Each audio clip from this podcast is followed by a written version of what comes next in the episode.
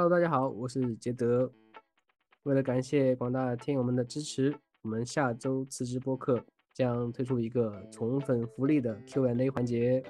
那不管你有什么样的问题，是人生的迷茫，还是不知道今天晚上吃什么好，你都可以把你的问题抛到这一期播客的评论区，我们都会看的哦。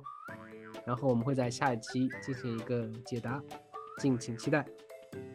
拜拜。当下雨的时候，其实山谷上面这个雨雨点从山谷上面往下坠到山谷底下，那每个雨点走的角度肯定是不一样的，因为水滴下降的这个角度、速度什么的，各都都是不一样的，但是并不会改变说整体。你想要达到一个地方，那其实你有很多条路可以走，有的时候也就无需去纠结。哪一条是主要的路，哪一条是旁路？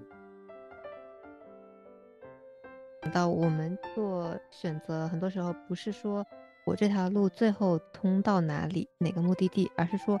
我走这条路，我希望经历什么样的路。但是就会遇到一个很现实的问题，比如说，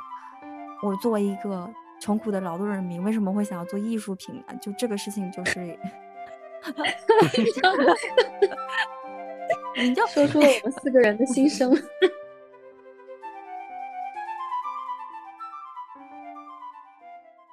Hello，大家好，我们是下周辞职，一档专门聊与工作无关的点点滴滴的播客。我是杰德，今天陪伴我们的好朋友呢，还是老四位啊，喵喵。Hello，大家好。肥肥安。嗨，大家好。还有丽丽。Hello，大家好，我是丽丽。我们说啊，就是我们一直是分享跟工作无关的点点滴滴，但是呢，这个时候就有一个问题出现，一个问题就是到底什么是工作？工作在我我们是怎么定义的？那再深挖一下，就是说主业跟副业到底你是怎么看的？关于这一点呢，我们找了一下我们的这个资深斜杠青年丽丽。来想想要今天把把丽丽抓来，来跟大家分享一下，就是在这种主业跟副业纠缠在一起这种情况下是怎么怎么分精力出来，怎么平衡的？不过首先请丽丽来跟大家介绍一下你的主业和副业分别是什么吧。我们这斜杠青年还少吗？你是你是这里最厉害的斜杠青年？什么呀？这都是对。这捧着没法接，你是两个斜杠都消失了的我，斜杠都 已经嗯，怎么说呢？我觉得斜杠每个人都有，但是你把这个两个斜杠都走走出去做做出事情来，就是比较难，因为比较虎吧。就我我自己的话，是我有本职工作，然后我本职工作是一个幼儿英语机构的老师，然后我有一个雕塑工作室。然后我同时在 run 这两个事情，所以就莫名其妙被大家冠上了斜杠的，他是斜杠的妻子。那为什么会变成这种状况呢？就是因为，因为，嗯，工作室它处于创业，算是创业吧，创业初期，它就不太挣钱。对，就不是所有的创业项目，就是你只要做了，你就能够走上人生巅峰的，就开始都还蛮苦逼。所以你是靠你的副业，你是靠你的主业来养你的副业吗？我是靠我的主业来我养我的自养我自己，偶尔 你你分得出来哪个是哪个 是副业吗？哎，好烦啊！我就靠我的那个呃教师来补贴我自己，偶尔偶尔资助一下我的工作室。没有，你还真别说，就是我问这个问题，其实真的就是在想说，到底哪个是主业，哪个是副业？一个是你出卖出卖肉体 没有灵魂的工作，然后一个是你你你出卖了灵魂，但是你不能用它换换来。对对对对，我觉得每个文艺呃不是，就是每个多多少少有梦的人都都面临这样的一个困境吧。我觉得主业跟副业这个其实是很传统的概念了，大家就是觉得，在你如果只有一条主线的前提之下，你可能副业只是一个，嗯，它不那么重重要，或者是说它给你带来的金钱，就给你带来的工资吧，它不占你所有工资的大部分。但是其实又有一个问题，就是你的精力的分配，比如说，嗯，也许你的主业它比较轻松，比较呃简单，那你的副业非常具有挑战性，那你可能花了很多的精力在你的副业上，那是不是你可以认为你的副业也是一种主业？就是就是它这个区分的这个事情本身，它就是可以比较多元元的去看这个事情。那我像现在很多斜杠青年，他其实都 run 的很多事情，就像我们上的班当社畜，还搞播客，就 对我来说花了花了不少精力，但是却没有赚钱一对呀、什么时候有金主爸爸看上我们，我们都去去只买了麦克风啦。其其实我是觉得，就是那种没有不求回报的那种状态，是我对所谓主业的一种理想。不会觉得我每天这个朝九晚五啊，不是朝九晚五是一种奢侈，朝九晚九的工作是我的主业，因为我觉得它它没有 capture 到我所有的梦想吧，就有点像你现在在教课这样这种感觉。所以呢，就特别想要好奇，想要跟你聊聊，因为这种斜杠。的 run 一个自己的工作室，那是一种什么体验啊？然后最一开始这个想法是怎么来的？你想把它做成什么样的啊？好几个问题啊，你慢慢回答。啊，你就这样全部都扔给我了吗？那 那我就先回答一下它是怎么来的吧，慢慢回答。就是嗯这个其实很神奇啊，因为我原来是为什么会有这工作室呢？是因为我之前在考研，然后呢，我考研就失败了。我考研失败的时间点就很尴尬，就是那个疫情，武汉疫情刚刚爆发的时间点。那以以至于我原来是想着啊，我考完研了，那我就好好找一份喜欢的工作。可是呢，就是那个时间点就找不到工作呀。就我相信现在很多应届毕业生可能也有这个问题，就是现在其实还是蛮难找工作的。嗯，我特别懂你，对呀，就 很惨。就是你想，你想，不是我是应届毕业生的意思，但我懂。然后又又有一个问题，就是我回到泉州了。然后其实泉州这个原来跟我原来做的工作，我原来是在艺术机构上班嘛，其实在泉州是很难找相关的工作的。所以我回到泉州就有一种很很强的失联的感觉，就是我很难就是在厦门那样子跟很多小伙伴一起玩，然后嗯就会有这样的感觉，所以就整个人就非常的混沌，然后我也不知道我能干嘛。我还记得我那时候跟我咨询师说，我我都不知道我能干嘛，我可能想去楼下卖个水果什么的，就是真的很焦虑。然后就是很神奇的事情发生了，有一天就我打开电脑，突然间发现我电脑里面放着我好像好几年前就我刚毕业那会儿写的一个工作室规划，就是那个我们现在雕塑室的工作室规划。因为那时候我们雕塑，对对对对对，你就觉得就是上天对你的指引，就是那你当时为什么会写这么一个规划呀？那时候你还没毕业呢。对，那时候没毕业，那时候就是刚好因为我爸他他是从厂，他原来是给工厂做研发，然后从厂里面出来嘛，想自己做，嗯然后我嗯。就我就想着，那不然就是顺便帮他把这一个部分做一下，因为我学的是工商管理嘛，嗯，对，然后然后就写了，但是他其实不太想按着我这么做，因为他的想法可能会比较传统，因为那时候还想说，哎，可以既做研发又做电商什么七七八八的，然后他们其实就觉得不太看好做电商这个这个部分，然后刚好疫情阶段，他也嗯工作室也 run 不下去了，就是因为也没有那么多人要研发，因为大家都很保守，嗯所以嗯。所以就是这样子的原因就开始了。还有一个原因就是因为我同学刚好在银行，就他就他就跟我说，哎，我们银行有那个创业担保贷，你知道吗？就是可以不要利息 的借钱。我就想啊，钱都有了，这怎么能不搞呢？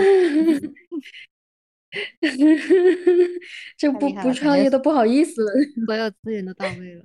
对啊，是哇，天时地利人和啊。就刚刚好，就是对推着你走了。但是又很神奇，因为嗯那段时间我确实找不到工作，可是一年之后，哎呦，一年之后就有工作来了，可是我又干不了。啊？为啥？就是可能那个时间大家都嗯比较保守，然后一年之后就经济慢慢好一点了，就会有人来找你啊，或是有各种工作机会来。来的时候我又没有办法做了，我已经在做工作室了，所以我觉得那时间点就是很神奇的事情，冥冥之中哇，就感觉干这个好像一事。切都是上天安排的。嗯，就是会讲像是你当时在写这个呃规划书的时候，可能当时也没有想过自己有一天要创业吧？你你当时就是是是那那是一种什么样的状态下写的？当时就是觉得，哎，反正都要做了，那不然可以这么这么这么做。而且名字什么都是乱写的，就是我也不知道要取什么名字，就是我只是大概有一个想法，然后我就想说给大家看一下，我有个这个想法而已。嗯嗯嗯，啊，哦，那就是发自内心的呼唤呢。神奇的事情就发生了。对呀，现在现在想想有没有特别庆幸当时那时候没有找到工作，不然你就是一个 标准社畜。哎，我不知道哎，其实我觉得有可能就是我不做这个事情，可能也会有其他事情可以做。我就是有时候觉得就是，就是这个世界上有很多分岔路口，你没有办法回到，就是你没办法揣揣测那个你没有做的决定，它是一个什么样的结果。揣测，嗯，所以我也不知，所以我也不知道，我也不知道，也没什么好那个的，对，嗯嗯，你会觉得你会觉得这些经历让你。感觉，嗯，你的人生的历程可能不是掌握在自己手上吗？你会有这种，嗯，比较被动的感觉吗？或者你反而觉得更坦然了，因为，啊，你知道很多事情，啊，是命运自有安排的。没有呀，就是你还是得去做呀，就是怎么可能呢？怎么可能是命运自有安排？第一个是你得尽人事，你得努力，然后实在你控制不了的事情，就就随他吧。不然你也没办法呀。我感觉，我感觉我比较想要回应一下菲菲说的这个点，就是有的时候人生的很多迷茫，就是在于选择太多，然后你在你在那边想破脑袋，可能也想不出来什么是最优解。但是当命运把把这些不同的选项，嗯，推到把把某一个选项推到你面，对。对对对，就是在一些关键的时间节点，他把一些关键的选项推到你面前，这个时候，你会你会感叹，就是说，生命的际遇是一件非常奇妙的事情，而你在这个面前，你可以掌控的力量其实是很小很小很小的，对，嗯嗯，而且其实不管啊，最后他让你选了哪条路，或者说你自己选了哪条路，其实你都能活得好好的，是，你怎么着都不会。没法活下去，对你，你总是能找到那个办法，找到那个路，或者可以这么理解，就是老天会掉在你面前的馅儿饼，基本上它都是一个价位的，都是一个档次的，就你不会获得那种真的一夜翻身的机会，但是也不会得到就是太离谱的、太差的那种机会。其实，那你能拿到的选择，你选哪一个，最后应该差不多。这么佛系的吗？嘴端平的意思。但是你你在创业的这个过程中，会不会有一些环节会让你觉得，因为创业初期肯肯定本身就是很辛苦的嘛，很崩溃啊，就是天天在崩溃啊，我天天在崩溃中度过，然后一生气起来就打游戏。啊，有哪些崩溃故事？对，想肯定很崩溃啊，因为其实你没干过嘛，然后你你所有的事情都是。从零开始，然后你又没什么经验。其实我是真的很没有什么经验，我才二十出头，然后我也以前也不是干这块的了，然后变得说我现在又要涉及研发，又要涉及生产，又要涉及销售，就都不懂呀。然后不懂怎么办呢？就交学费，就对交学费，就是就是你这时候你就得崩溃呀，是不是？你崩溃的事情可多了。就我们开始的时候，我们开始做产品的时候，其实我们原来的那个雕塑是已经设计好的了，那很多年前做的。然后我们就想拿那个那一件去试一试，然后就生产的环节就就搞崩溃了，因为那个厂它做不了，也不是做不了。第最开始其实是什么原因呢？是那个厂倒闭了，就能想象吗？一个东西做一半，然后厂倒闭了，就是然后 然后然后工人就在那边闹事，然后那些工人就在那边要暴乱，然后我那时候去的时候我觉得好可怕，就是然后就赶紧跑，然后我想说我那些东西不能放那里。就是很绝望啊，就很崩溃啊！我我我还想说，要不然问我朋友吧。然后我就我就赶紧发微信问了我身边可能有认识这些厂的朋友。结果这好不容易问到一个吧，他又那段时间又特别忙，他没有办法接我这个活。然后就那你的货和你的钱呢？就特别崩溃，我就给他转移到了那个楼上，那家厂的楼上。然后就就就磕磕绊绊把第一。第一批的东西做出来了，但是做出来也是你第一批的东西做出来也会有非常多的问题。他就就是比如说，因为我自己不专业，所以呢，就是因为不专业，你不知道它有很多流程是一点点小的细节上的问题会出现，最后成品会有很大的问题。比如说我们那个嗯照叶白开始的时候，它底是不平的，因为它树脂嘛。就我们理很理想呀，设计的时候觉得说要平的底子特别好看，对，特别极简，特别漂亮，结果结果做不出来。嗯，我刚刚其实其实本来想问你说，你在创业的时候肯定有很多事情要做嘛，然后嗯你是先把这些所有的计划都计划清楚，然后再开始行动，还是就是一边一边行动一边再慢慢修正？那听起来的话，我觉得大对于大部分的创业公司来说，肯定都是第二种的情况我居多的。对，因为你没有办法预测，对，除非你是本身就在这个行业做了很多年的，然后你就嗯你你大概会有一个很明确的规划，你这个东西要怎嗯么怎么怎么做。那像我这种就是什嗯么都不懂的，就特别虎的，就就就搞起来的人，就得就摸石头过摸的摸的石头过河，都是这样子。不不过我觉得这种虎的精神也是很可贵啊，因为你如果是已经到了老司机的年纪的话，你可能就会觉得我这个地方没想好，那个地方没想好，然后永远这个计划都不会有想好的一天，然后你永远都不会开始行动，然后你就再社畜一辈子。大一，感觉 我怎么中枪了呢？因为我我就是一个非常喜欢制定计划的人，我会把计哦我也是，划我也是，但是计划不一定会完成。对，我会设计的非常的好，就是首先有个大的战略，然后把它一步一步 break down，把它缩小到每一个可执行的点，然后做非常宏大的计划，什么东西都是系统性的，比如说系统性的学吉他，系统性的学乐理，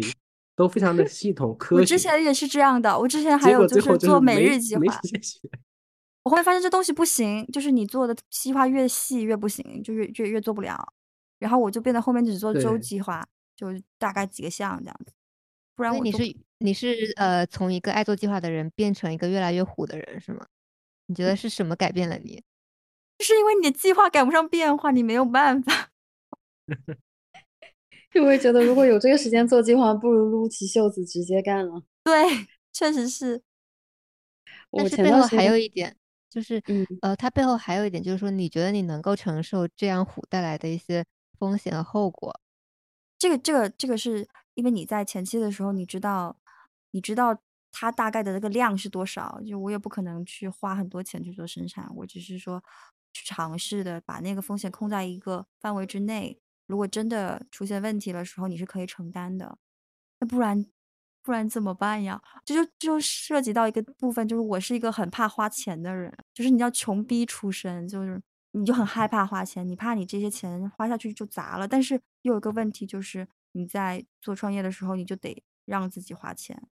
因为你不花钱你就没有产品，你不花钱就没有办法做运营，然后这个就很困难，就是很焦虑，特别特别困扰我。我很清楚，我记得我第一次用淘宝的时候要补单，然后要要在那个补单平台上充钱，要充一千块钱，我就觉得天呐，一千块钱要充到别人的那个网站上怎么办呀？就是他要是骗我怎么办呀？所以你虎的过程中还是有有有怂的成分。就就常常怂呀。如果你就是一直都这样的话，你就没有办法 run 起来了，我就得闭着眼睛干，就是。但会不会虎的虎的过程也是让你逐渐蜕变了？你就发现很多恐惧其实是你超越了它。是，然后我就我就想说，如果是这个结果是我能够承担的，我就闭着眼睛干了。我后面就是这样子，因为对，我觉得就没有机会。对对对，就是这个点。如果你一定要等到万全才去试的话，可能这个机会就溜走了。就是你，因为你你现在手上所掌握的信息太局限了，你没有办法做一个非常准确的判断的时候，你就只能先去做，你才知道嗯，你才知道这个东西是不是对的，或者是你才能收集其他的信息，帮你做后面的判断，不然你就只停留在想了。而且我觉得在想的这个过程，你永远 在制定计划的这一步的时候，你没有这个外界去倒推、去验证它的话，你永远也不会做到一个完美的计划，让自己心里面觉得舒服的。是的，然后很多时候就是我们为什么要做计划，就是为了让自己克服这种因为计划不周全而带来的这个恐惧。就你可能做的尽量越细，就会告诉自己说，我已经做了这么细的计划了，应该应该把所有的风险都考虑进去了，至少大部分的风险都考虑进去了。但但其实深层次反映的是你对即将发生的这些风险的一种规避。规避那个其实反映的是一种害怕的心理。那么你如果真的就是，我就什么我我不想那么多，我就就直接虎直接干，就是我知道这里面有风险，我也不去通过做计划来避开它，我就直接跟他跟他杠。就是要是他很困难的话，那我就我就持续时间一点，跑了，太困难就跑。对，那那太困难就迂回一点。笑死我了！我刚本来想说困难的话就时间长一点，不怎么困难的话就时间短一点，没有想过要直接跑了这个选项。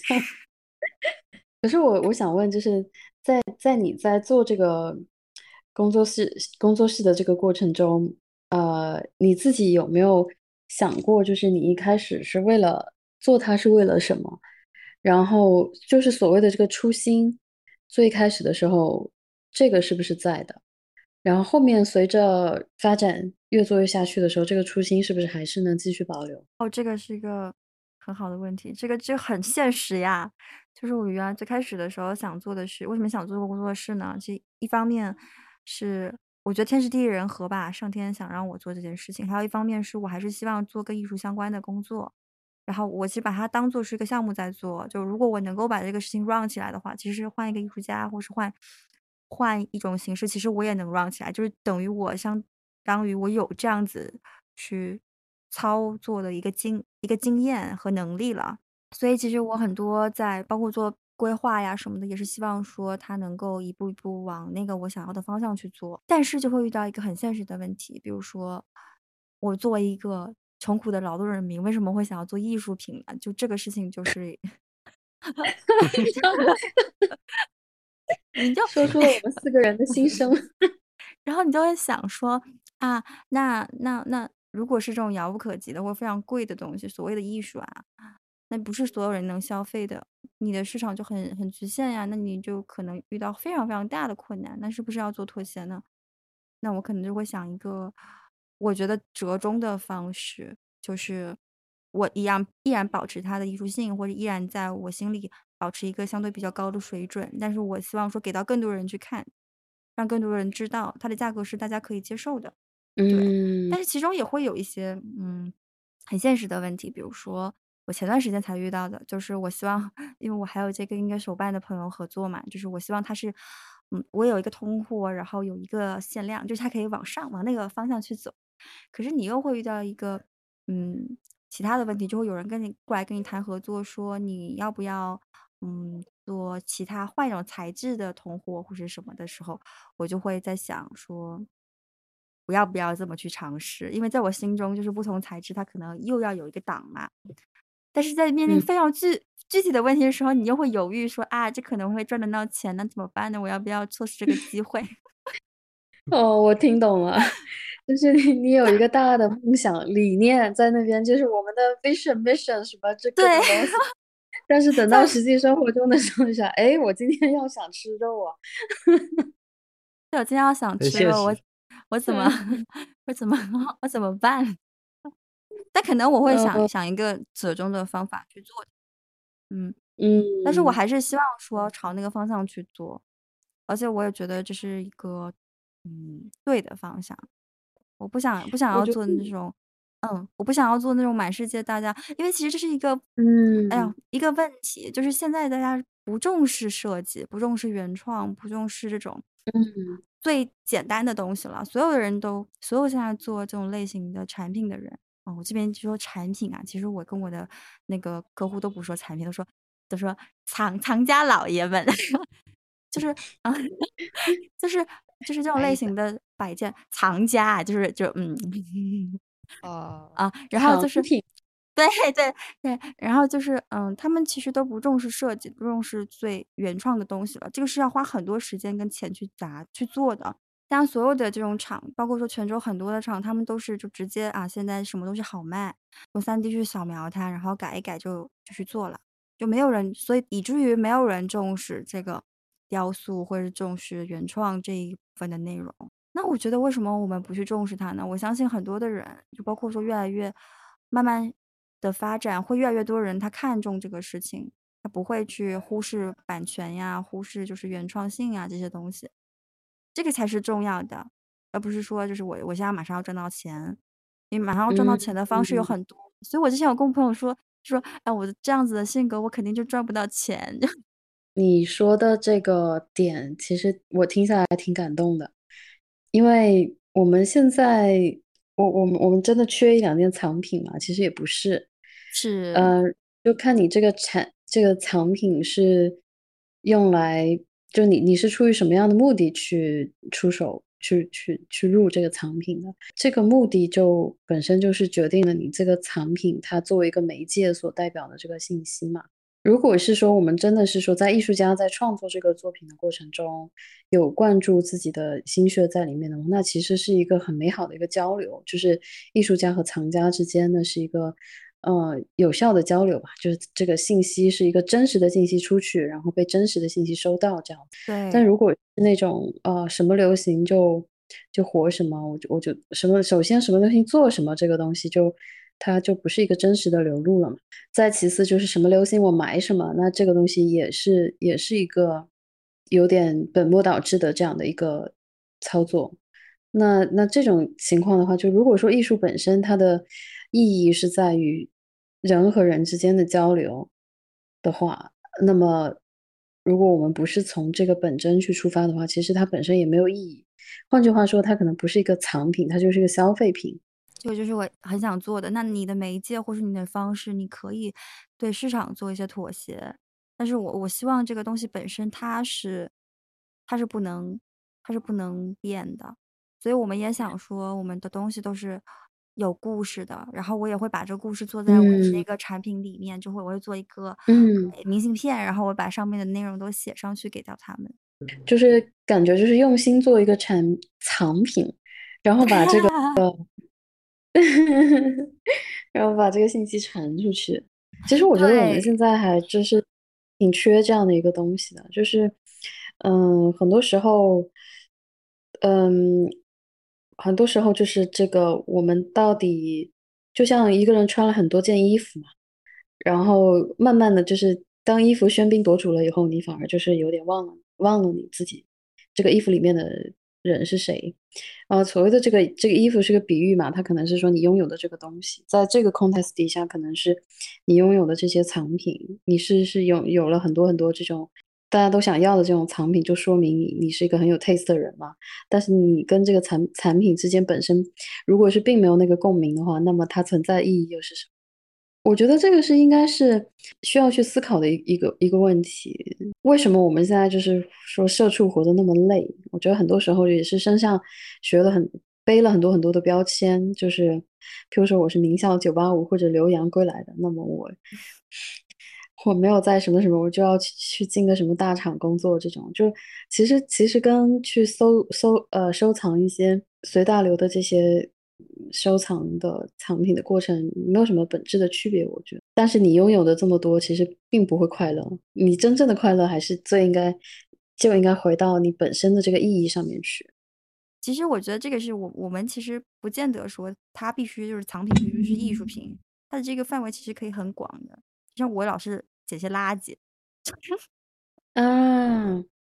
对，对我来说那个也是很有意义的，什么什么松果呀，或者什么一些。嗯，特别老的那种，特别老的木板呀什么的。对，我觉得其实很多时候，这个时候我就想起来，我想起来前两天前两天说很 random 的跟跟朋友聊起的一句话，说生活的意义是什么？然后对方回答说，生活本身是没有意义的，所谓的意义都是你赋予它的。然后我突然就有一种被说开了的感觉，就像你说松果本身，松果有没有意义？松果的意义是在于。你在某一个某一天某一个场景底下捡起了这个松果，你下次看到这个松果的时候，你可能记得的是你当时捡松果的那一刻的情形，是你赋予它的这个意义，而不是说这个松果本身值多少钱。就很多时候，这个意义是非常私人化的，嗯，它可能和你自己的一些故事有关。但是如果你能把这个意义 somehow 分享给很多很多的人，达成一个意义的共识，那你拿的这个东西呢，它就突然就获得了很高的这个价值。嗯嗯，就好像拿梵高说他画了个向日葵，他当时觉得哇，我我这个生命就像向日葵一样，对吧？他其实也是很私人的一种情感，但是不知道为什么，然后这个意义就被全世界人都都能够 get 到，然后他这幅画就变得非常的值钱。这个时候才有了社会价值。对，对 它这其中有很大一部分是市场操作的成分，就像是蒙娜丽莎，其实以前也不火，就是因为它被偷了才火，就是 这能说吗？其实我觉得，我我觉得是有很多不同的方式去解读的，就是用一个用一种理想化、非常浪漫的角度去解读的话，呃，我会倾向于把它理解成，就是当你在创作这个艺术作品的时候，或者是当呃，比如说我们再去做个音乐作品的时候，就是你是全身心的投入在那里面去的时候，把你真实的情感用这些不同的媒介去翻译出来的时候，你打动人的东西，其实是你你你最本真的你想要传递的那种情感也好，信息也好，感觉也好，whatever，就是这么一个东西。我们把它叫做暂且把它叫做本真吧，就是不管你传播的这个媒介到底是呃达芬奇这种文艺复兴流派的这种画法，还是说像梵高这种后印象派的这种流派，就是它的这个形式不是，它只是不同的桥梁，就像你从彼此岸去到彼岸，呃，你的这个不同的媒介，你可以去走木桥、石桥、坐船都可以。那那我想说的那个点就是说，其实。呃，我们如果用一个比较浪漫的方法去理解，就是你在创作这个作品的当下的时候，你有没有去真诚的把你想要表达的这个东西真诚的沟通出来，而不是说你在创作的时候在想着我可以通过这个这件产品来赚多少钱。对，这这当然是一个非常浪漫的想法了。然后我觉得就是当当当我们在现实生活里面，确实就是会要去平衡很多很多的东西。包括就是我觉得创业的这个过程，可能它就是一个非常非常非常尖锐的一个过程，它会让我们每天呃做的每一个决定里面，都必须要去把刚刚所说的这个矛盾，嗯，去做一个选择，因为它会出现在每天所有各种，基本上眼睛一张开你就面面对这种这种问题，并且这两个矛盾是大部分的时间很长时间里面是不可调和的，所以。我能够理解你前面说的，就是除了生存的压力之外，嗯，很多时候就是内心的这种辩论，也都是你创业是逃也逃不掉的。这个时候反而会觉得打工真的是一件非常轻松的事情，因为你你不用每做一个决定都灵魂拷问自己，不用想那么多，你只要完成今天要该完成的事情就完了，然后就可以开心下班，然后进入播 客。可是可是你想想，就是在打工这件事情，你打工。你在为谁打工？你也是在为了当年创业的那个人打工。所以呢，我觉得说到底，其实就还是说，这个成就感是和你承担的这个和你的承担是成正比的嘛？嗯。那我觉得成就感这个事情，每个人可能不太一样。那我就我可能比较社畜体质啊，就是我成就感就来自于我我做了什么事情，就是做做这个事情成了，这个就成就感就暴增。但是它跟这个钱它不对等，就是我就特别社畜，对我就特别社畜体质，就是就我可能可能就是是好难好难好难，然后他，呃，我我慢慢达到了它，给我带来成就感，比这个事情给我带来很多钱的成就感是，嗯，对我之前跟我朋友聊过这个事情，就是就如果你现在可以赚很多的工资，你工资可以有一个大幅度的提升，还是说你现在遇到了一个项目？很难，然后你又完成了它，你又很好的完成了它，然后就是你很感兴趣的东西，哪一个来的更开心呢？肯定是后后面那个。哦，那我觉得这真的是一个很好社畜体质啊！我觉我觉得就是能找到自己真正喜欢并且愿意为之付出时间的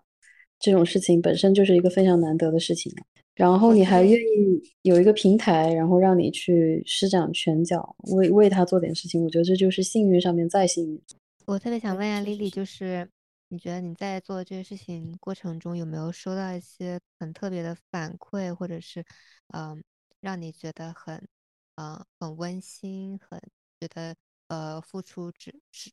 付一切付出都很值得的这样一些回回回应，有没有这样的一些故事？嗯。付出很值得，就是我我的那些买买我们作品的小朋友，不是小朋友，他们都很大了，大朋友。就是我觉得我很神奇，我通过这个作品认识了很多神奇的人。然后因为我不是都有写明信片嘛，然后那明信片就可以把他们导到了我的微信上，就很鸡贼的把他们导到了我的微信上。然后我就发现他们的职业也很神奇，又有有正儿八经的画家，然后也有那种 for a 公司的插画家，然后也有。也有也有那种就是呃，可能在做跟这些工作相关的人，你就觉得这世界好神奇，为什么他们就恰恰好的买了我的东西，然后他还恰好加了我的微信，就连接在一起了。对，没错。然后我们就我们就，对，然后有时候看他们的朋友圈，我就觉得啊，他怎么也会有？像今天的时候，就是我我今天刚加的一个，他是在魔点上特别幸运，幸运观众他抽中了那个，我上次不是说了吗？一百个人抽三个。他都抽中了，然后，然后我就跟他说：“你要不要入群啊？我们在里面就是更新我们的那个嗯作品的情况。”然后说他要，他要，然后他就加，我就加了他。结果我发现他朋友圈，他他朋友圈有那个正问的那个画册，然后我也有一本，就是我非常喜欢的一个水墨的漫画。就这个世界就好神奇，所以我就这个时候，对这个时候我就特别特别特别开心，就觉得。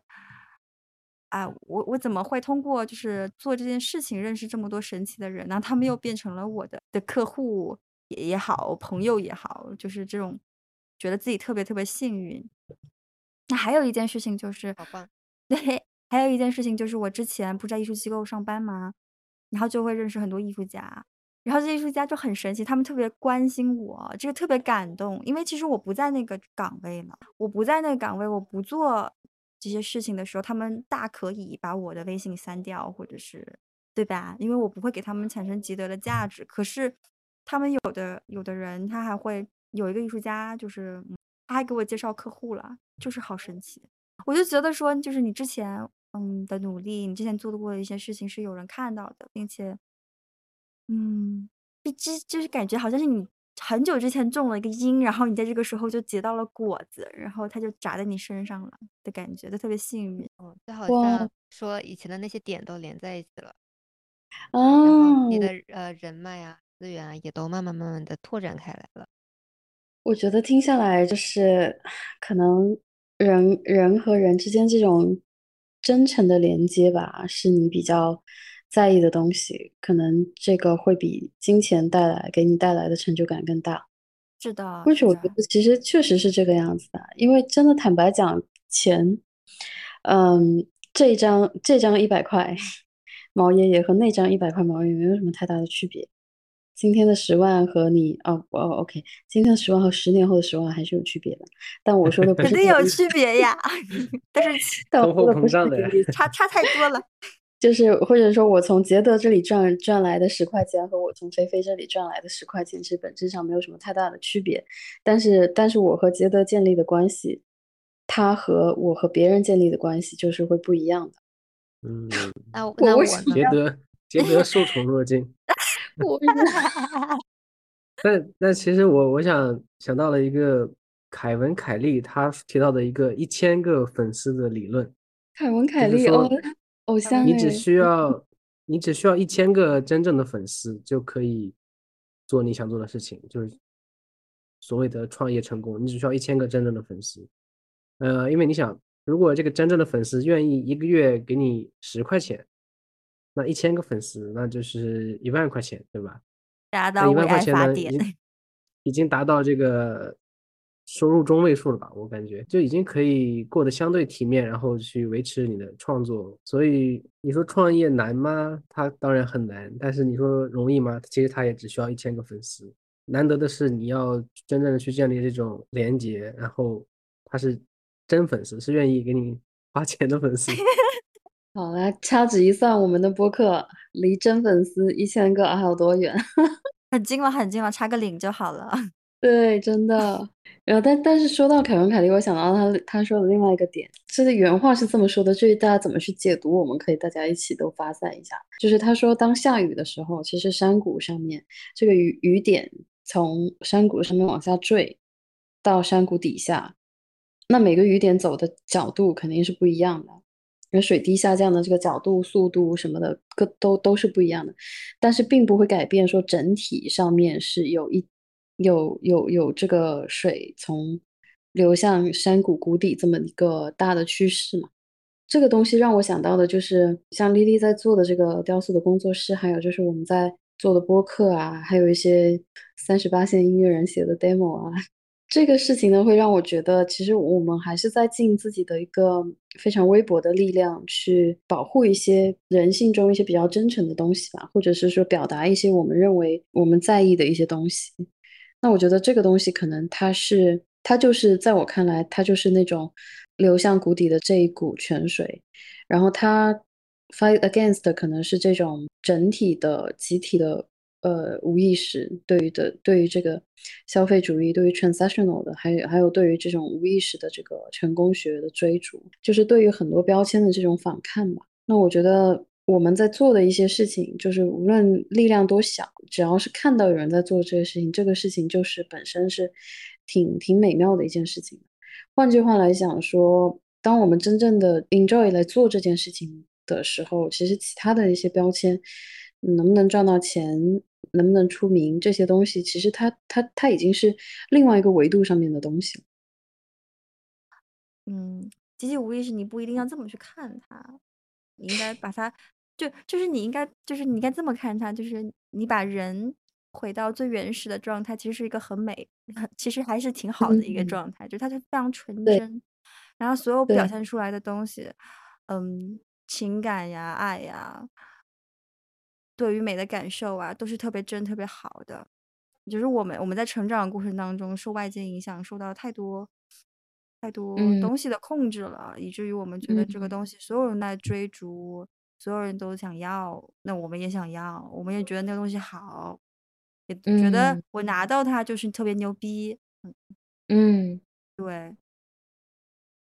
就回回到原来最基最初始 设置，其实还反而是个特别难的事情。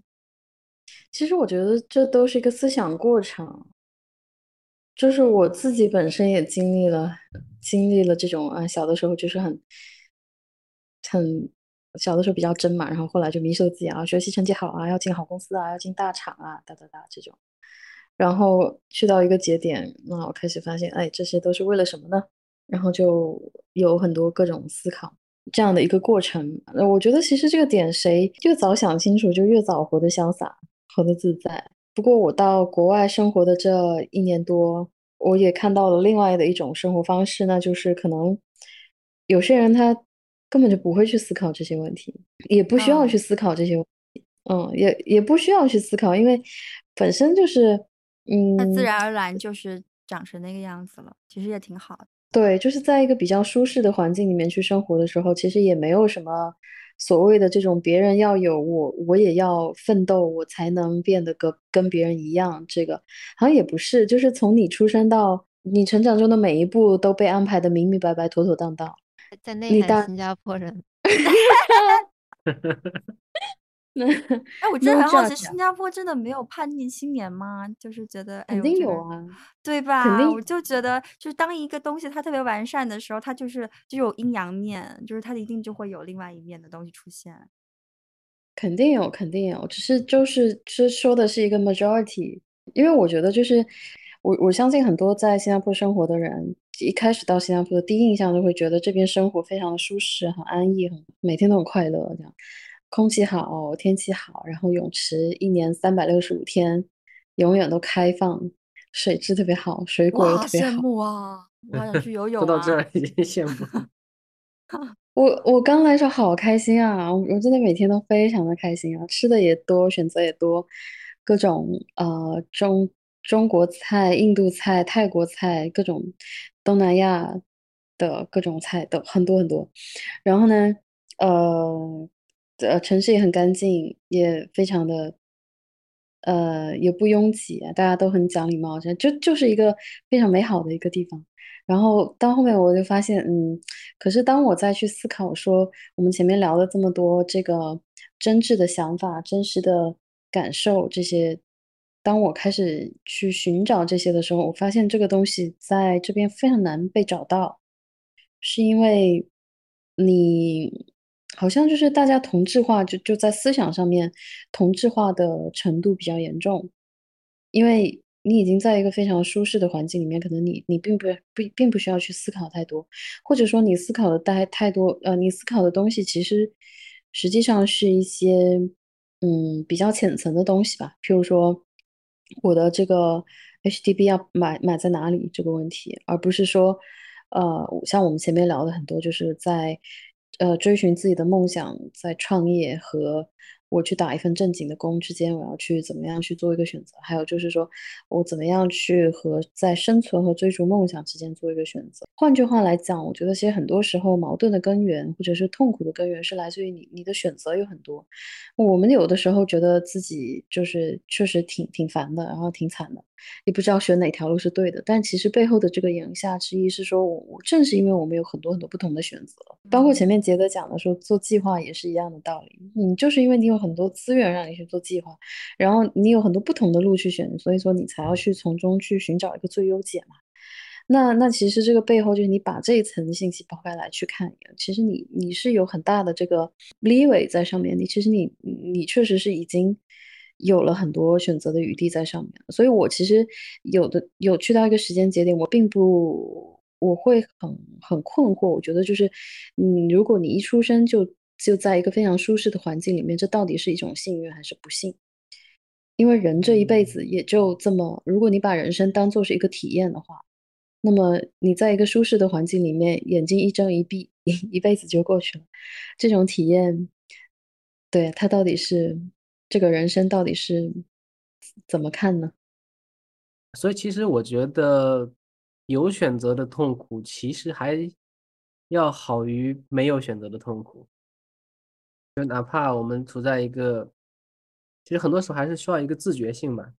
就是你要认识到自己是拥有一些特权的，是能够做出很多选择的，哪怕你当下觉得非常的痛苦，但同时当你想到哦，世界上还有很多人无从选择，那是不是相对来说能够减轻你的这个痛苦？什么？你是也不能把这么说？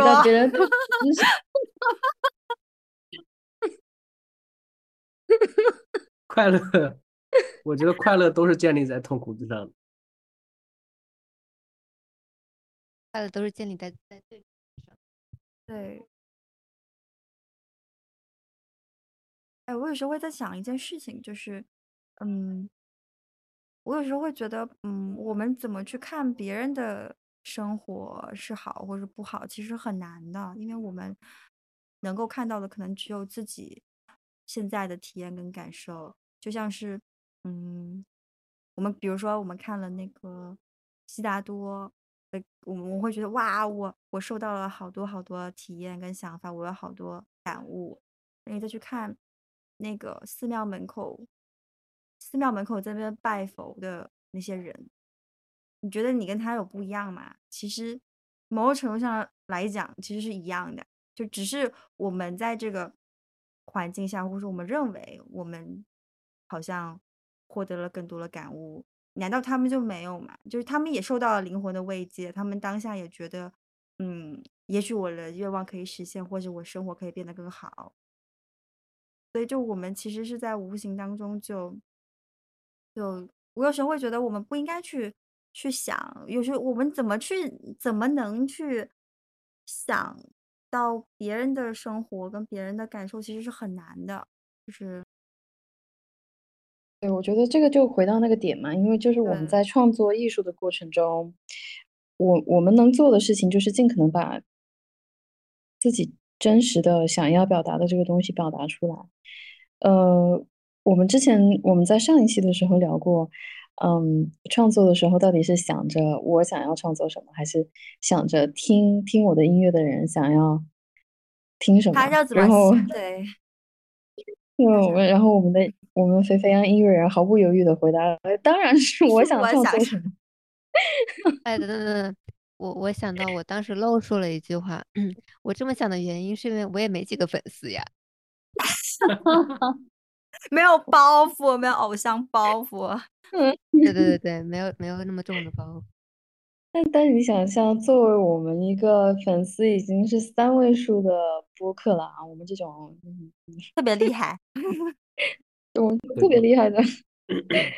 播客，我我们其实也不会去追热点啊，就是我我们做播客的时候，其实真的就是说大家分享一下自己最近的一些心路历程，或者说这几年的心，然后有有一些嗯感悟，想要跟大家一起去做一个分享跟交流的，我们也没有想要说。听众会想要听什么东西，但是我我我自己可能在做这个播客的时候，有时候会在想说，我可能呃某一段时间我自自己会经历一些比较呃集中的一些问题啦，呃或者是一些比较比较一呃难的一些课题，然后我自己在经历过的时候，我就会想要去把呃这其中的一些感受去跟大家说出来交流一下，因为或许有的人。可能当下也在经历这个过程的时候，如果他恰好听到了我们的这个播客的话，如果是对他能够有一点点的帮助，那会挺开心的。不管不管我是知道还是不知道，这个就不重要。嗯，甚至有的时候自己也会经历这种反反复复的过程。那那也许也就是说什么将来的自己会会受益于自己曾经从前曾经录过的播客，也都不知道。嗯。对，我就经常被我们的播客治愈，就是往回听的时候嘛？对，就是又又尴尬又治愈，这怎么讲呢？就很复杂的情绪。那是真的尴尬。是，有时候家里面比较冷的时候呢，我就点开我们的播客听一听，听着听着我就脸都红了，就感觉身体很热，然后就冷了。你好冷啊，这笑话。不，我们我们都，但但是我觉得就是大家分享的这个经历，我自己是觉得上次肥肥和呃上次肥肥分享的，还有今天丽丽分享的这种创作的经历，让我有的时候也会 get 很多能量吧，就是呃很很很多鼓舞，就是说其实嗯想要做一件事情，其实并没有那么难，然后呃要把它做出来做成功，也并不是说。就是先首先自己心里不要给自己一个人设，就是说我怎么样怎么样，或者我不够好，所以我我暂时还没有到时间去做一些东西出来，呃或者说一定要等到怎么样怎么样，我才能 get 那个人设去做那个事情。那我觉得就是其实我们呃一点点点点滴滴的这种分享，其实也是在鼓励一些我们的听众嘛，就是你内心想要去做什么，你就去做。呃，先不要去给自己设限、批判，或者说去设想说我这样做出来这个是好还是不好，因为当你有这个创作欲的时候，其实就是一件非常美好的礼物。你要去抓紧抓住它，把然后把它分享出来。嗯，下周赶紧辞职吧。今天不辞职分享。了一些，今天分享了一些什么关于主业副业的讨论嘛，其实让我想起一个。呃，我我之前去看那个摄影师严明的展的时候，他分享了一个故事。就他有个嗯，朋友呢，已经出家为僧，嗯，哇，对，心向佛哦，门，但他呢特别喜欢摄影，然后呢，他甚至有时候晚上不睡觉，在那抄经，为的是能够买一个好点的镜头。然后这个摄影师严明就说：“我也不好意思劝劝一个僧人说你放下。”就很很搞笑。你说你劝一个和尚让他放下，你不要不要想老买好点的镜头，嗯，特别真实。对，所以这就是佛祖也不能阻挡你这个想要创作的这个这个心，嗯。然后他拍了一个照嗯片，其实也是他也承大方承认啊，是摆拍的。就有一棵树，应该是寺院里的一棵树，它是一棵歪脖子树，歪着长的。嗯然后他让他这个僧人朋友呢，就站在树旁边，然后站得笔直，然后咔嚓拍了一张照片，也很耐人寻味。就是一棵歪着长的树和一个站着非常直的僧人，嗯一个半夜不睡觉抄经，为了能买镜头的僧人。呃，其实很多时候，你想想，你看这棵树嘛，啊，我们看到它就有很多的这个分叉的枝丫嘛，好像我们每个人会做的各种选择一样，就从你这个树的顶端到这个树根，那顶端这些各种分叉的枝丫呢，就像我们做出的每个选择，向左还是向右，啊、选选选这个公司还是那个公司，但是它最后通向的可能是同一个东西。那反过来理解说，你想要达到一个地方，那其实你有很多条路可以走，有的时候也就无需去纠结哪一条是主要的路，哪一条是旁路。你想要达到什么地方？我突然在想，这个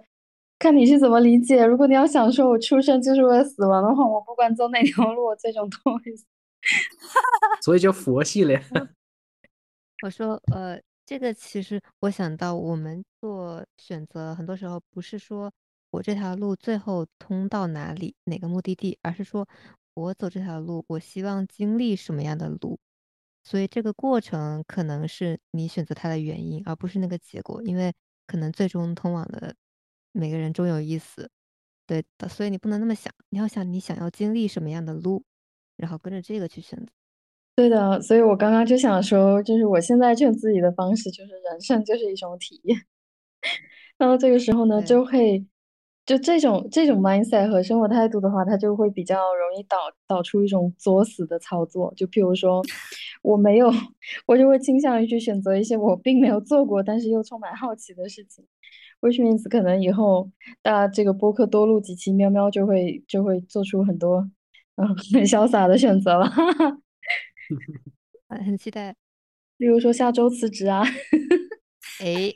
诶，有点题。下周辞职预告。这次真的能辞成吗？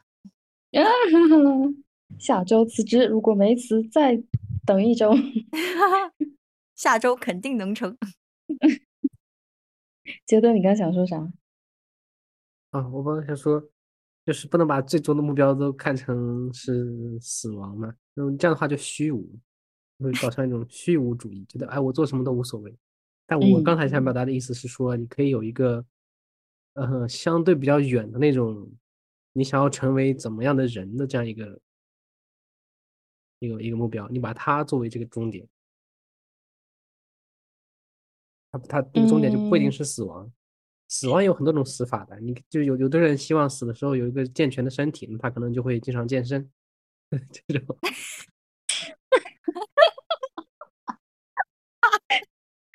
如果有意外呢，怎么办呀？如果不健身，死亡的时候就不健全了吗？呃，这就是他希望有个有个很就是健壮的身体，就是死在一个非常美好的躯体里面。对，就是啊，体脂率百分之八，然后那种那种身 身体，不过这个东西是一直在变的嘛。对我也我就是一直在变的。我觉得我我没办法具体的知道我想成为什么样的人。我这个说法有个假设，就是说你十八岁时候想要成为那个人，依然是你六十岁的时候想成为那个人。他有个假设是，他否认了这个运动哈，但是说人是禁止的，不好，也不好。而且我觉得想要成为什么样的一个人，就是永远就是当下你不是还不是那个人。很多时候我们都是在跟自己去做抗争嘛。自我接受是真实面对自己的第一步。不去想说我要去成为什么样的人，就是说我我现在当下我怎么样去，先是接纳自己，然后再让自己在接纳自己的前提下去把自己带到一个更想去的方向。听众朋友们可能会觉得，哎，怎么突然戛然而止了？其实并不是这样。四位主播在讲到这里的时候，因为拔得太高，价值已经上升上去了，而导致无法接地气，呃，下不来。所以四位主播开始分享意林励志题小故事。等到后来呢，四位主播再也回不去了，于是我们便决定用一段旁白来结束本期播客。好，以上就是本期播客的全部内容，感谢收听，我们下期再见。好完美。终于结束了，哇，完美！你这个非常好。放弃治疗题，这这一期的这个真的很很前卫，这种这种结尾方式很前卫，真的它是打破了打破了第四面墙的一种。是的，我们我们称之为实验播客。第四面墙。对，去吧，百七十九步，没有难走的路。说像散漫的饭后散步，更像是在原地踏步。